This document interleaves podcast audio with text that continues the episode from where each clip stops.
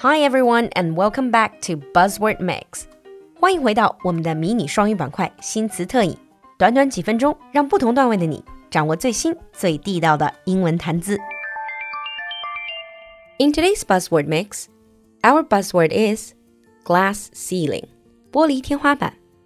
This is not exactly a new idea. Yet in the workplace today, the idea of glass ceiling is still highly relevant. So in today's episode, let us explore this topic along with a group of other concepts relating to glass ceiling. First of all, the definition. Glass ceiling is a metaphor for the obvious but intangible hierarchical barrier that prevents minorities and women from achieving elevated professional success.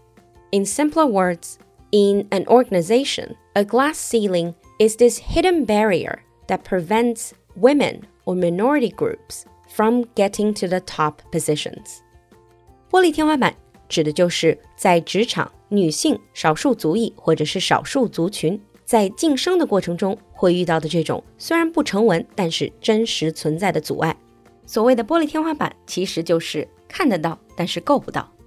The term was first popularized in the 80s to describe the challenges women face when their careers stagnate at middle management roles, preventing them from achieving higher leadership or executive roles.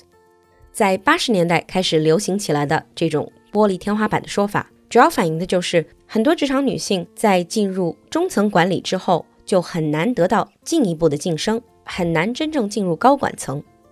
Now let's look at some stats on how glass ceiling affects women and minorities in the US. For example, both male and female managers are twice as likely to hire men over women. Or women are 25 to 46% more likely to be hired with blind applications. Blind applications 就是没有任何性别或者个人信息的盲选招聘下， 女性有更大的几率会被雇佣。Or check this one out. At companies where 90% of leadership is men, half of men at the company view women as being well presented. 当一个公司它的管理层有百分之九十的男性的时候，这个公司有一半的男性雇员都认为这样的比例已经非常合适了。And if you look at the global situation, women only make up 4.1% of Fortune 500 CEOs. Interestingly, over the years, the talk of glass ceiling has prompted a variety of relevant concepts and expressions. For example, many people say that women are not just facing a glass ceiling, they're also facing sticky floor. Sticky floor is the pattern that women are, compared to men, less likely to start to climb the job ladder. 除了玻璃天花板，还有人提出 sticky floor，也就是说，女性从职场生活的起步阶段，其实在晋升方面就面临更多的挑战和制约。And in recent years, you also hear more discussion about the maternal wall，直译叫母亲墙或者母性墙。This is about pregnant women working mothers, and even women of childbearing age and the challenges they face. Maternal wall 主要针对的是孕产期的女性雇员、职场妈妈，甚至并没有生育但是处于生育年龄的女性。Certain stereotypes related to women's role in their family and needing to take time off after birth and for childcare often place women at a disadvantage in their careers compared to men and fathers. 因为女性在孕产以及育儿方面 所要花的更多的精力，以及一些传统的对女性角色的认知，和男性同事相比，可能让他们在职场上更加处于劣势。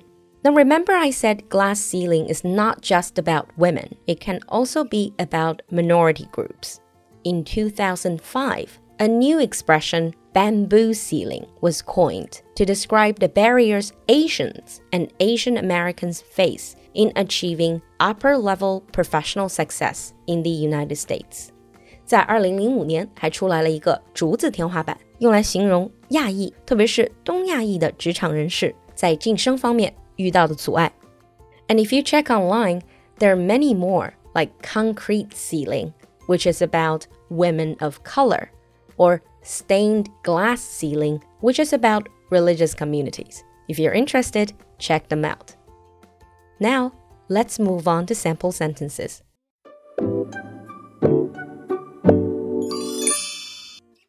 Sample 1. In a more conventional organizational culture, it is very difficult for female employees to break the glass ceiling.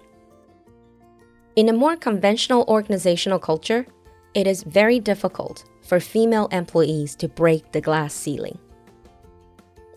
Sample 2 There is a glass ceiling that prevents minorities from reaching senior management positions. There is a glass ceiling that prevents minorities from reaching senior management positions. 你听懂了吗？关注我们的公众号“露露的英文小酒馆”，来获取更多扩展内容。So what do you think about the glass ceiling? Do you have any first-hand experience with it? 期待你的分享，我们下期见。 期待已久的酒馆付费英语专辑《职场小白英文修炼手册》第一季终于可以跟大家见面了。你会随着一位职场小白经历从菜鸟到精英的转变，职场大咖导师为你带来职场成功的锦囊。一张专辑搞定英语技能和职场发展两个难题。购课还可以加入职场英文专属小群。享受增值服务，赶快联系小助手购课入群吧！小助手的微信号是 l u l u x j g three，l u l u 就是露露，x j g 是小酒馆的汉语拼音首字母最后一个数字三，l u l u x j g three，我们在群里等你。